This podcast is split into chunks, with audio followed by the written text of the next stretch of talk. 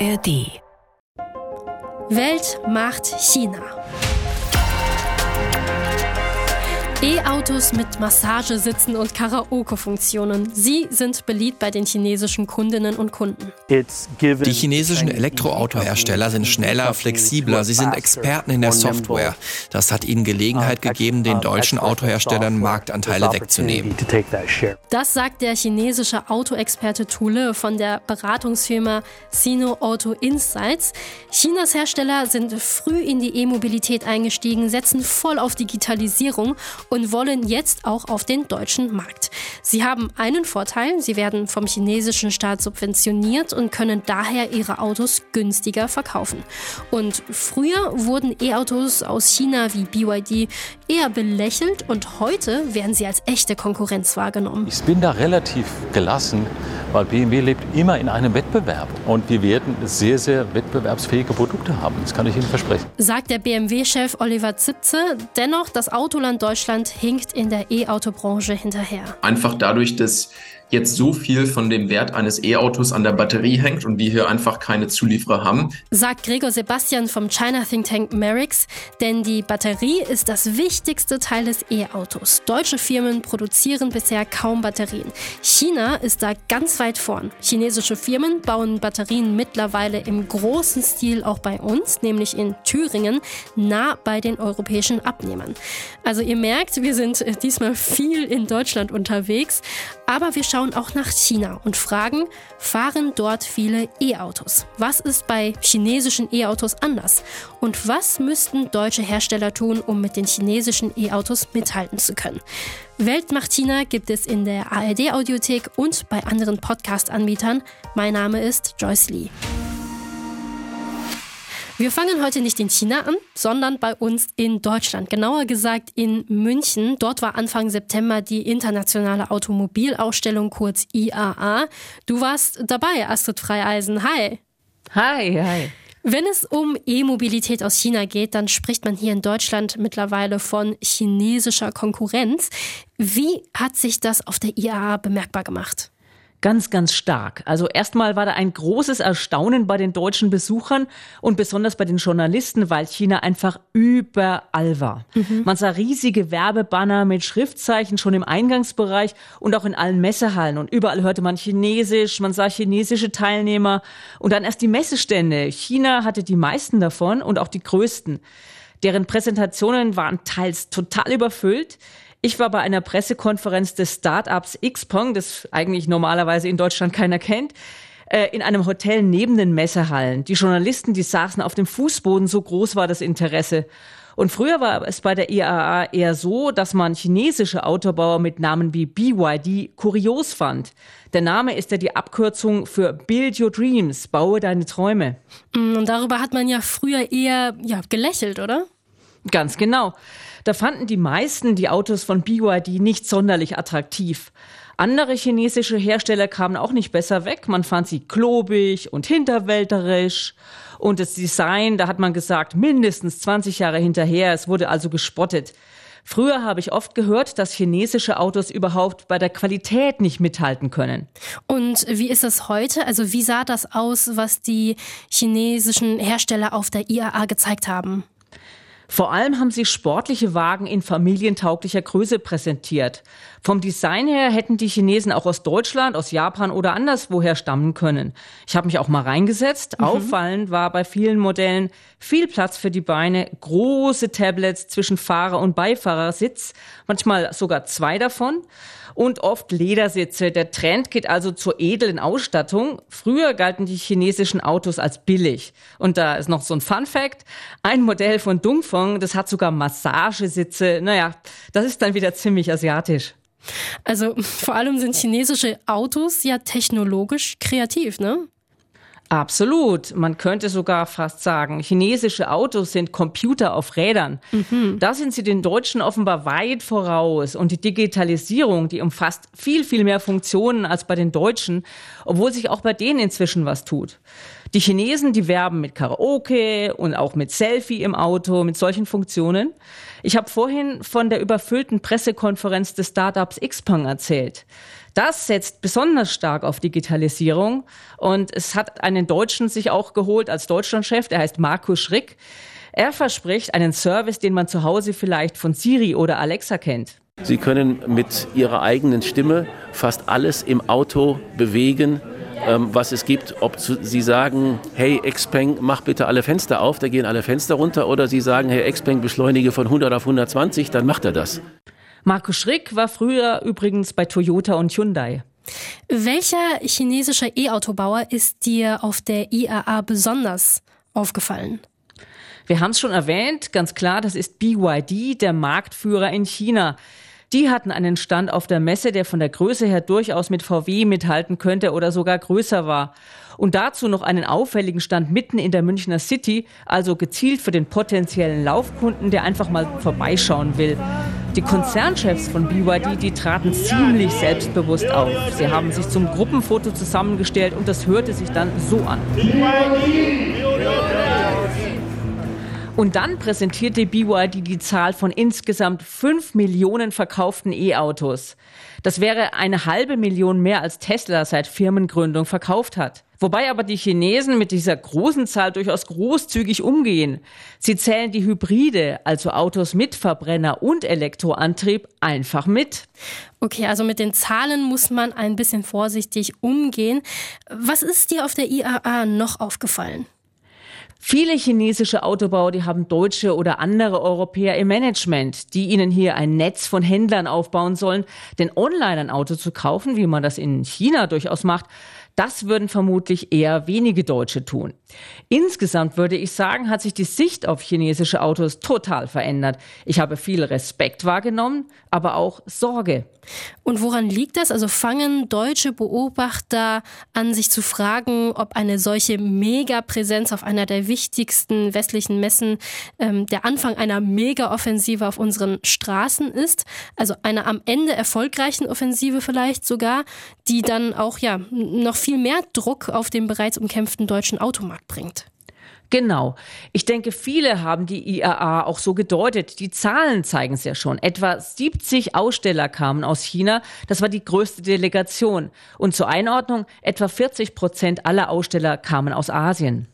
Warum ist das so? Also warum drängen die so stark auf den deutschen Markt? Ja, jetzt wird's politisch. Die Volksrepublik, die will ja zu ihrer 100-Jahr-Feier im Jahr 2049 wirtschaftlich Weltspitze sein. Dafür hat sie vor einigen Jahren schon den Plan Made in China 2025 aufgestellt mit zehn besonders wichtigen Industrien. Und die Elektromobilität, die gehört dazu. Spielt es da dann eine Rolle, dass Deutschland das traditionelle Autoland ist? Ganz genau. Wer es hier schafft, der ist ganz, ganz oben. Ich hatte bei der Messe die seltene Chance, mit Wang Gang zu sprechen. Er war von 2007 bis 2018 chinesischer Wissenschaftsminister, als der E-Auto-Boom begann. Man kann sogar sagen, er ist Mr. E-Auto in China. Und heute ist Wang Gang Präsident des Technologieverbandes. Ich habe ihn gefragt, welche Rolle Deutschland für die chinesischen E-Autobauer spielt. Und er sagt im Prinzip, wer hier anerkannt wird, der hat's geschafft. Meine Kollegen, die Industrie, die kommen hier zu einer Prüfung. Ihre Kunden passen sehr gut auf Qualität und Service. Qualitätssystem, das ist ein weiterer Lernprozess. Wang Gang, der spricht sehr gut Deutsch. Warum? Weil er in Klausthal Antriebstechnik studiert hat und zehn Jahre bei Audi gearbeitet hat. Astrid, du sagst, dass die chinesischen E-Autos vom Design her mithalten, also dass sie außerdem ja digital sehr viel können, aber trotzdem ist mein Eindruck, auf den deutschen Straßen existieren sie noch nicht. Der Eindruck stimmt vielleicht noch. Letzten Oktober, da hat der Autovermieter Sixt angekündigt, insgesamt 100.000 BYD zu kaufen für den europäischen Markt. Einige tausend Wagen soll man bereits schon mieten können. Ob das die Chinesen aber schneller sichtbarer macht, das wird sich zeigen. Es gibt seit knapp zwei Jahren einige chinesische Marken in Deutschland zu kaufen. Die ersten davon, das waren die Limousinen von NIO. Diese Marke will Tesla angreifen. BYD, also der Marktführer, der ist vor einigen Monaten dazugekommen und etliche andere auch, wie zum Beispiel MG. Das ist eine bekannte einst englische Marke, die gehört aber heute zum Shanghaier Staatskonzern SAIC. Aktuelle Zahlen zum Verkauf seit letzten Sommer gibt es auch, und zwar vom Center of Automotive Management in Bergisch Gladbach. Das ist eine ziemlich renommierte Forschungsstelle. Ergebnis, rund 20.000 E-Autos made in China sind in Deutschland momentan zugelassen. Nur MG ist aber dabei unter den beliebtesten 20 Marken. Okay, viel ist das nicht. Volkswagen hat in einem Jahr in Deutschland 200.000 E-Autos verkauft, Tesla 145.000. Was macht die chinesischen Autobauer dann zu einer so großen Konkurrenz? Vor allem der Preis oder eher die Hoffnung, dass chinesische Elektroautos in Deutschland irgendwann einmal so billig verkauft werden wie in China. Davon wird uns gleich Eva Lambi-Schmidt, äh, unsere ARD-Korrespondentin in Shanghai, mehr erzählen. Aber der Preis ähm, ist ja auch nicht alles. Also deutsche Käufer, denke ich, ähm, achten ja auch auf Qualität. Ja. Und man muss sagen, die Chinesen sind Konkurrenz auch wegen der Qualität. Bei Autotests schneiden sie mittlerweile sehr gut ab. Auch bei der Sicherheit. Und ganz klar, sie wollen Weltmarktführer werden. Nummer eins ist momentan noch Tesla. So, jetzt dein Fazit nach der Messe. Es wird gesagt, chinesische E-Autos verdrängen die deutschen. Ist das so? Bislang nein, aber die Verkaufszahlen aus Bergisch Gladbach, die zeigen ja, dass alle chinesischen E-Autos in Deutschland schnell zulegen. Und es gibt da noch eine Studie der französischen Beraterfirma Innovev, die geht in die genau selbe Richtung und die sagt, der Anteil der Chinesen an E-Autos in Europa liegt schon bei acht Prozent und Tendenz steigend. Und es gibt noch eine andere Umfrage, die kommt von dem großen deutschen Zulieferer Continental. Demnach könnten sich sogar 45 Prozent der Deutschen vorstellen, ein chinesisches E-Auto zu kaufen. Trotzdem gibt sich die deutsche Autoindustrie immer noch betont entspannt. Zum Beispiel BMW-Chef Oliver Zipse. Die kommen jetzt eben her, genauso wie wir vor 20 Jahren nach China gegangen sind und dort Fabriken aufgebaut haben. Und dann wäre es doch ein starkes Signal, wenn dann Fabriken hier entstehen würden, dass die Standortbedingungen so sind, dass man hier auch neue Arbeitsplätze schaffen kann. Ich bin da relativ gelassen, weil BMW lebt immer in einem Wettbewerb und wir werden sehr, sehr wettbewerbsfähige Produkte haben. Das kann ich Ihnen versprechen. Danke dir, Astrid Freieisen. Wir sprechen gleich nochmal, aber jetzt erstmal nach China. Wie weit ist China mit der E-Mobilität? Das frage ich ARD-Korrespondentin Eva Lambi-Schmidt in Shanghai. Hi Eva. Hallo. Hi, von Astrid haben wir eben gehört, die chinesischen E-Autos sind ziemlich weiterentwickelt. Viel digitale Technik ist dabei, viel Schnickschnack könnte man auch sagen. Aber wie sieht das in Real Life in China aus? Also fahren dort viele Menschen E-Autos? Ja, das merkt man schon hier im Shanghaier Stadtverkehr. Der Verkehr ist sehr leise und wir sehen auch viele Autos mit grünem Nummernschild. Grüne Nummernschilder sind für Elektroautos, blaue für Verbrenner und es gibt kaum noch ein Taxi, welches nicht grün ist, weil sie in der Investition auch günstiger sind. Die grünen Nummernschilder hier in Shanghai ähm, für Elektroautos sind gratis, während blaue Nummernschilder für Verbrenner viel Geld kosten. Das war auch ein Anreiz der Stadt, für die Menschen mehr Elektroautos zu kaufen. Und jetzt mal abseits der offiziellen Zahl der Stadt, ähm, die bekannt gegeben hat, dass im vergangenen Jahr bereits 50 Prozent der Neuzulassungen äh, Elektroautos waren.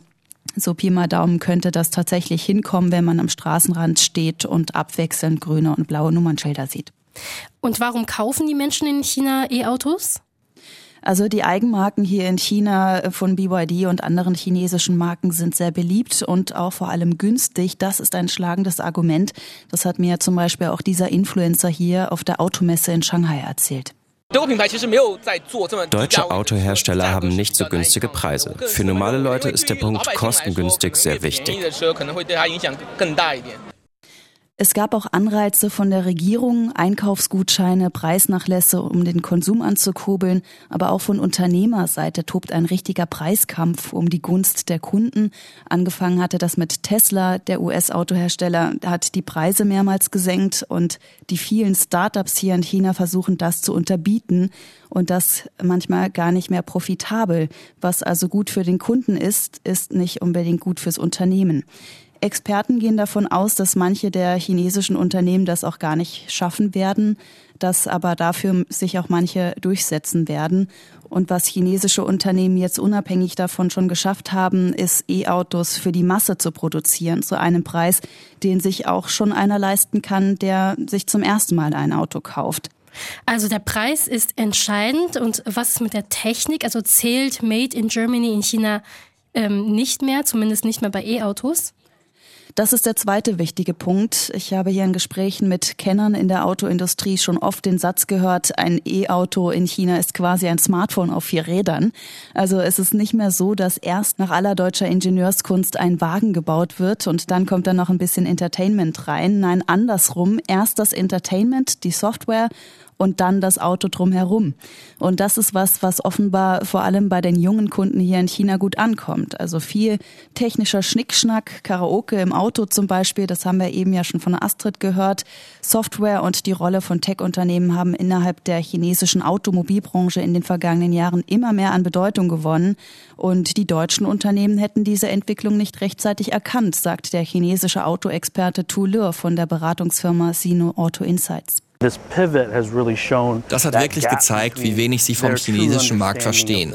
Die chinesischen Elektroautohersteller sind schneller, flexibler, sie sind Experten in der Software. Das hat ihnen Gelegenheit gegeben, den deutschen Autoherstellern Marktanteile wegzunehmen. Bei uns in Deutschland wird ja auch deshalb für E-Autos geworben, weil ja, sie die Luft weniger verpesten. Spielt das in China auch eine Rolle? Nach meiner Erfahrung für die Käufer eher weniger. Für die Stadt spielt das schon eine Rolle. Shanghai hat E-Autos sehr gefördert, vor allem weil vor ein paar Jahren der Smog hier so stark war und die Luft hat sich tatsächlich verbessert. Aber der Anreiz war am Ende für die Käufer das Geld, indem die Stadt äh, die Nummernschilder für E-Autos gratis gemacht hat und das spiegelt sich hier vor Ort auch in Gesprächen mit den Menschen wieder.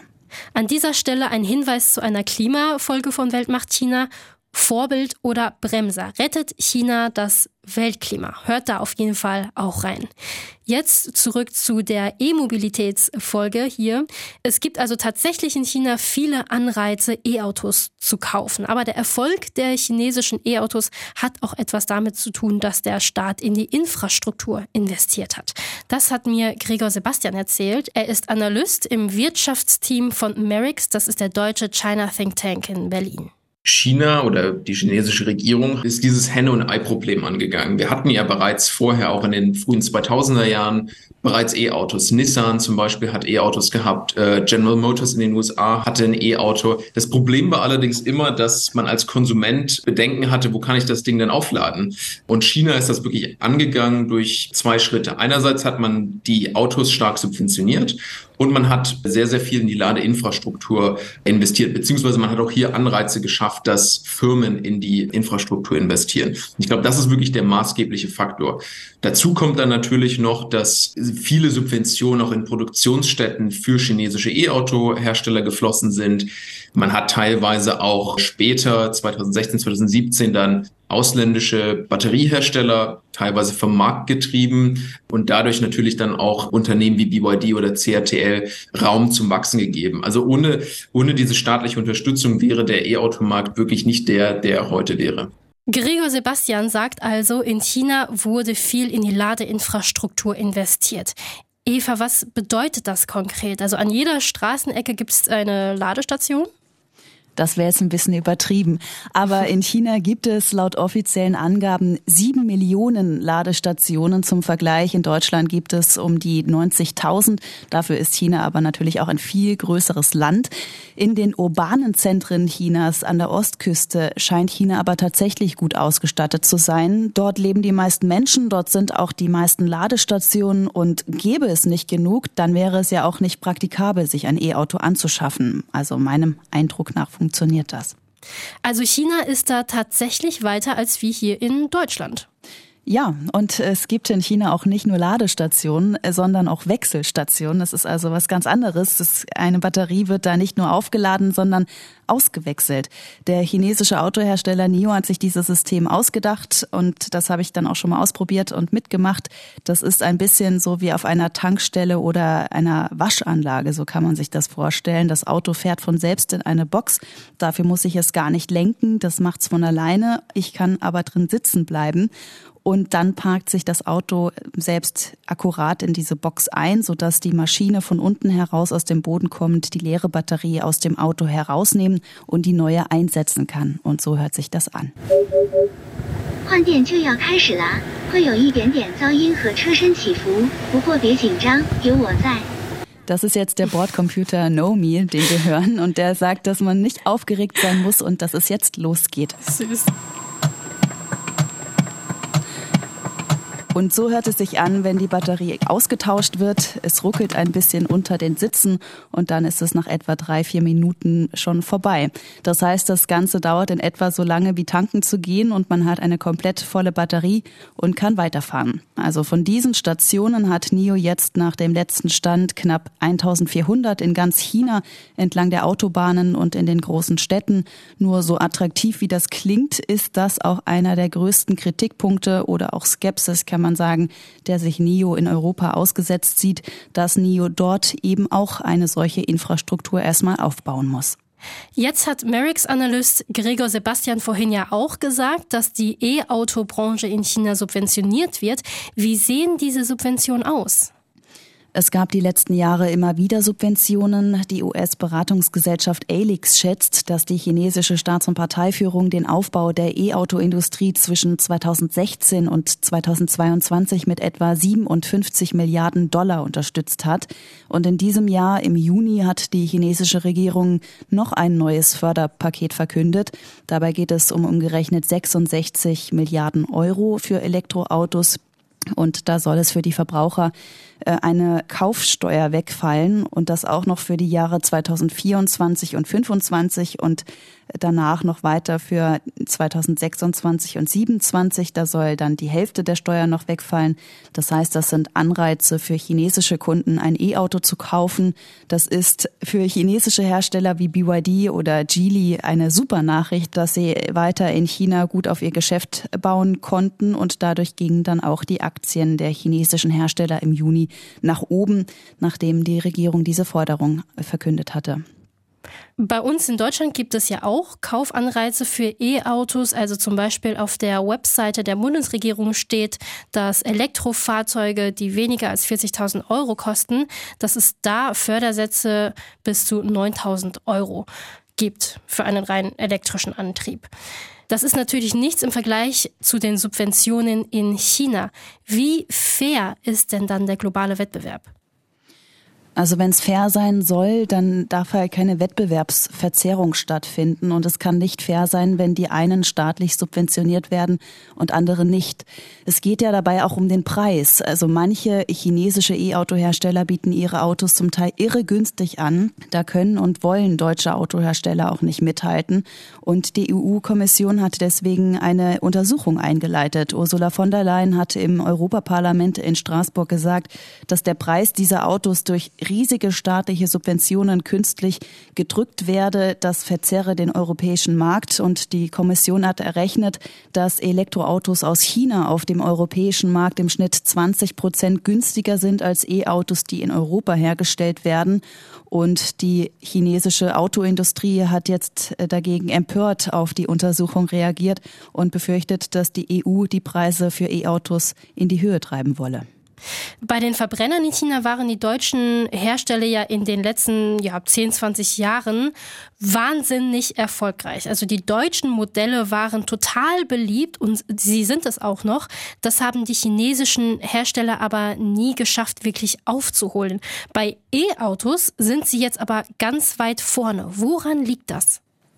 Es gibt unglaublich viele Startups, viel Innovation und Bewegung in China. Chinesische Unternehmen denken das Auto ganz anders. Die Software steht im Mittelpunkt. Also im Gegensatz zu den großen deutschen Traditionsunternehmen sind das noch ganz junge Unternehmen und unter anderem auch Tech-Unternehmen, die das Auto ganz anders denken. Von wegen nicht der Motor zuerst, sondern wie smart ist das Auto? Es geht nicht nur um Elektro, sondern darum, dass das Auto smart ist und bestenfalls auch autonom. Es gibt hier in China in verschiedenen Städten Pilot- und Testbereiche, in denen autonomes Fahren erlaubt ist. Ich war da mal in Chinas Technologiezentrum Shenzhen im Süden unterwegs und habe mir ein selbstfahrendes Taxi genommen und das war echt abgefahren. Ni hao. Ni hao.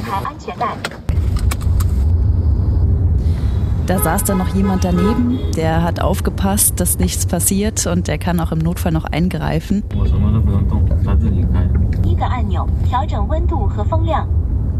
Das war im ganz normalen Stadtverkehr. Also das Auto hat von selbst gelenkt, es hat geblinkt, die Spur gewechselt, sich in den Verkehr eingegliedert und das hat funktioniert. Boah, das ist schon abgefallen. Ich will auch. Ich bin neidisch, Eva, jetzt. Aber in San Francisco kann man das auch machen, äh, ohne dass jemand daneben sitzt. Ach krass. Das habe ich schon von Nils Dams, unserem San Francisco-Korrespondenten, gehört. Wahnsinn, okay, cool. Und insgesamt wollen sich jetzt auch die deutschen Autohersteller etwas von den chinesischen E-Auto-Innovationen abschauen. Also sie haben erkannt, dass chinesische Unternehmen zum Beispiel schneller sind von der Idee bis zum fertigen Auto. VW will da jetzt zum Beispiel auch schneller werden in der Entwicklung. Und die deutschen Unternehmen haben auch erkannt, dass der Wissenstransfer nun andersrum funktioniert. BMW hat sich zum Beispiel nach eigenen Angaben bei der neuen Elektrolimousine von China inspirieren lassen.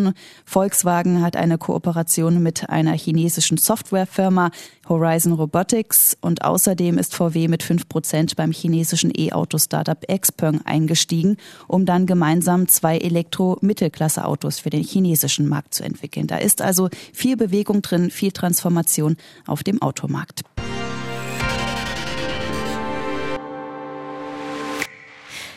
Danke an Eva Lambi-Schmidt, dass du uns mitgenommen hast auf die Straßen von Shanghai zu den chinesischen E-Autos.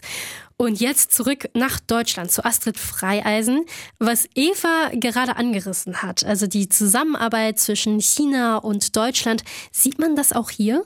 Ja, das sieht man auch hier. Und zwar vor allem da, wo die Deutschen diese Zusammenarbeit einfach brauchen, weil sie ohne sie gar nicht auskommen, weil die Chinesen was haben, was die Deutschen nicht haben. Sprich, vor allem sieht man die Zusammenarbeit bei den Akkus, also den Batterien der E-Autos. Die sind super, super wichtig. Die machen nämlich 30 bis 45 Prozent des gesamten Wertes eines Autos aus. Die Zahl, die hat uns Gregor Sebastian genannt, unser Experte von Merix. Und äh, wenn man auf die Zusammenarbeit schaut, dann hat BMW zum Beispiel eine Kooperation mit dem chinesischen Konzern CATL, dem weltweit größten Batteriehersteller. Und diese Batterien von CATL, die werden mittlerweile sogar in Deutschland hergestellt. CATL hat eine Fabrik in Thüringen gebaut, in Arnstadt und hat bereits mit der Produktion begonnen. Warum ausgerechnet in Europa? Das hat uns Gregor Sebastian so erklärt. Laut den aktuellen Statistiken deckt CATL circa 35 Prozent des globalen Marktes ab. Also das ist schon wirklich eine ausgesprochen hohe Dominanz. Der Grund, warum jetzt die chinesischen Hersteller nach Europa kommen und hier auch Fabriken aufbauen, liegt einerseits daran, dass der chinesische Markt, was das Batterievolumen angeht, langsam gesättigt ist. Man baut jetzt gerade sehr, sehr viele Kapazitäten auf und sucht jetzt nach neuen Absatzmärkten. Man könnte natürlich nun denken, okay, warum exportieren wir Batterien nicht nach Europa? Das wird auch teilweise getan. Batterien sind aber teilweise sehr schwierig zu transportieren. Ne? Gibt tatsächlich dann Sicherheitsbedenken, dass, dass ein Brand entstehen könnte, sind auch sehr schwer. Das heißt, es ist eigentlich ökonomisch Sinn, die nah am Abnehmer, das heißt am Automobilhersteller herzustellen. Das heißt also, deutsche Konzerne profitieren in diesem Bereich auch von den chinesischen Konzernen. In welchen anderen Bereichen gibt es denn äh, noch eine Zusammenarbeit? Auf der IAA, da habe ich das William Lee gefragt, den Gründer von NIO. Das ist eine der erfolgreichsten chinesischen E-Auto-Firmen.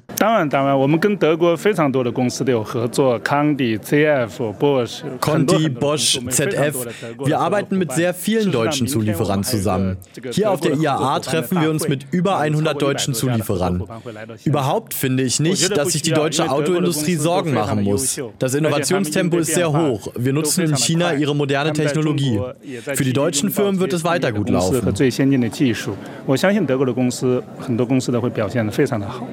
Beeindruckende Zahl finde ich. 100 deutsche Zulieferer allein bei NIO. Gleichzeitig ist es aber irgendwie erwartbar, dass eine solche Firma gute Stimmung auf der Messe verbreiten möchte. Gregor Sebastian von der Denkfabrik Merix, der meint, dennoch habe der deutsche Anteil an der Produktion von E-Autos bereits stark abgenommen. Einfach dadurch, dass jetzt so viel von dem Wert eines E-Autos an der Batterie hängt und wir hier einfach keine Zulieferer haben. Dadurch fallen natürlich auch viele Zulieferer, die bei der Verbrennertechnologie eine hohe Rolle gespielt haben, die fliegen hier einfach raus. Zweitens muss man halt einfach sagen, wenn man nicht in China angesiedelt ist, wo jetzt gerade viel passiert, dann verliert man als deutscher Zulieferer halt auch ein bisschen hier. Es gäbe also ein Verschieben von den Verbrennerautos zu den E-Autos und insgesamt muss man auch sagen, der Markt, der wächst nicht mehr so stark Und die Zulieferer, die machen mehr Umsatz jetzt bei den chinesischen Firmen und nicht mehr bei den westlichen wie früher. Astrid, kannst du ähm, kurz einordnen, was das jetzt für Deutschland bedeutet, wenn immer mehr chinesische E-Autos auf den deutschen Markt kommen? Weil früher war das ja umgekehrt, also dass es mehr deutsche Autos in China gab. Und äh, Deutschlands Autoindustrie ist ja ein wichtiger Wirtschaftszweig. Ja, ein sehr wichtiger Wirtschaftszweig sogar. Deshalb finde ich, dass das ein sehr lautes Warnsignal sein muss. Im schlimmsten Fall könnte das nämlich bedeuten, dass die deutsche Wirtschaft nicht nur bei den Autos ihre Spitzenposition verliert und dass es auch gravierende Auswirkungen auf die Arbeitsplätze geben könnte. Okay, und wie geht es jetzt weiter? Die deutschen E-Autobauer hinken hinterher. Was müssten deutsche Konzerne jetzt tun? Ich glaube, viele haben erkannt, wo sie von den Chinesen profitieren wollen vor allem von deren digitalem Können. Deshalb arbeitet ja Volkswagen mit X-Punkt zusammen, wie wir vorhin bei Eva gehört haben.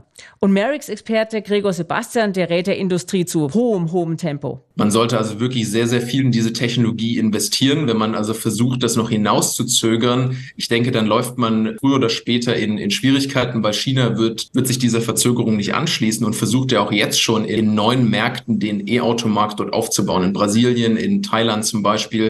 Also es geht längst nicht mehr nur um die Automärkte in Deutschland und China, sondern um die Märkte in aller Welt. Danke, Astrid Freieisen in München. Eine Frage habe ich gleich noch an dich. An Gregor Sebastian von Merix haben wir folgende Frage gestellt. Sehen wir demnächst sehr viel mehr chinesische Autos auf Deutschlands Straßen? Ich denke, hier kommt es wirklich sehr stark auf die Definition von chinesischen E-Autos an. Also wir haben bereits jetzt 10 bis 12 Prozent der in Deutschland verkauften E-Autos sind in China hergestellt. Meistens sind das aber keine chinesischen Marken, sondern sie kommen von Polestar oder Tesla. Aber in Zukunft, und ich würde hier vielleicht von äh, zwei bis drei Jahren sprechen, werden auch chinesische Marken wie von BYD sicherlich einen größeren Marktanteil gewinnen. Und in einigen Jahren, vier bis fünf, sehen wir dann vielleicht auch in, in Deutschland produzierte chinesische E-Autos vom Band laufen. Astrid Freieisen, du warst auf der internationalen Automobilausstellung in München. Was glaubst du? Also werden wir tatsächlich bald alle chinesische E-Autos fahren? Na, das kommt darauf an, ob die Deutschen bei den China-Autos weiterhin an schlechte Qualität denken. China-Kracher mit null Sternen beim Autotest. Ich erinnere mich da, das war vor ein paar Jahren die große Schlagzeile. Und übrigens hat es damals schon nicht gestimmt, was da geschrieben wurde, diese Null Sterne. Aber es ist seither halt ein Narrativ und wie man weiß, solche Narrative, die können hartnäckig sein. Wenn aber jetzt bei den chinesischen E-Autos irgendwann mal der Preis und die Leistung zusammenpasst und sich das auch rumspricht, dann werden viele Chinesen auf unseren Straßen zu sehen sein. Also ich gehe davon aus, es wird bei uns auf unseren Straßen so kommen wie mit japanischen Autos, koreanischen Autos und den Autos von Tesla. Eva Lambi-Schmidt, an dich die Frage, werden die Chinesinnen und Chinesen weiter auch deutsche Autos fahren? Wir sehen ja aktuell eher nicht. Die deutschen Autos, die hier rumfahren, haben meist blaue Nummernschilder, sind also Verbrenner. Ein paar grüne sind dann zwischendurch äh, dann doch dabei. Das heißt, manche Chinesen kaufen auch deutsche E-Autos. Insgesamt, und das zeigen auch die Zahlen, sind chinesische Eigenmarken bei den Kundinnen und Kunden in China aber beliebter. Ich denke, es wird für deutsche Autohersteller also schwer, in China das Verbrennerklischee loszuwerden, selbst wenn sie aufholen sollten, was Innovation angeht. Denn in China China sind deutsche Autos für ja, ihre Verbrenner und für den guten traditionellen Maschinenbau bekannt, auch für die Qualität. Das können Deutsche gut. Aber E-Autos, davon sind halt viele in China, mit denen ich mich bisher unterhalten habe, überzeugt, können die chinesischen Autohersteller gut. Also meiner Einschätzung nach wird es schwer, solche festgefahrenen Überzeugungen und Vorurteile wieder loszuwerden, es sei denn, die deutschen Hersteller überraschen auf einmal mit was richtig Innovativem. Jetzt seid ihr dran, die Hörerinnen und Hörer von Weltmacht China. Hängt China Deutschland bei der E-Mobilität ab und kann Deutschland noch aufholen? Schreibt uns eine E-Mail an weltmachtchina.rbb-online.de. Weltmacht China in einem Wort at rbb-online.de. Anregungen, Lob und Kritik sind äh, willkommen. Außerdem gibt es noch eine Hörempfehlung von uns vom HR Info Wirtschaft. Ora, BYD, NIO und Co. Chinas Autobauer wollen auch von Hessen aus in Deutschland Fuß fassen. Hört da gerne rein. In dieser Folge von Welt macht China waren dabei Astrid Freieisen in München und ARD-Korrespondentin Eva Lambi-Schmidt in Shanghai. Vielen Dank an Gregor Sebastian von Merix und äh, unsere anderen Gesprächspartnerinnen und Gesprächspartner. An dieser Folge hat außerdem Zui Mu von der Deutschen Welle mitgearbeitet. Redaktion Ruth Kirchner und Tina von Löhneisen. Technik und Ton Axel Kattner und David Schöpe. Zum Weltmacht China-Team gehören außerdem Steffen Wurzel, Benjamin Eisel, Hang Xun Li und Marc Krüger. Ciao und bis bald, ich heiße Joyce Lee.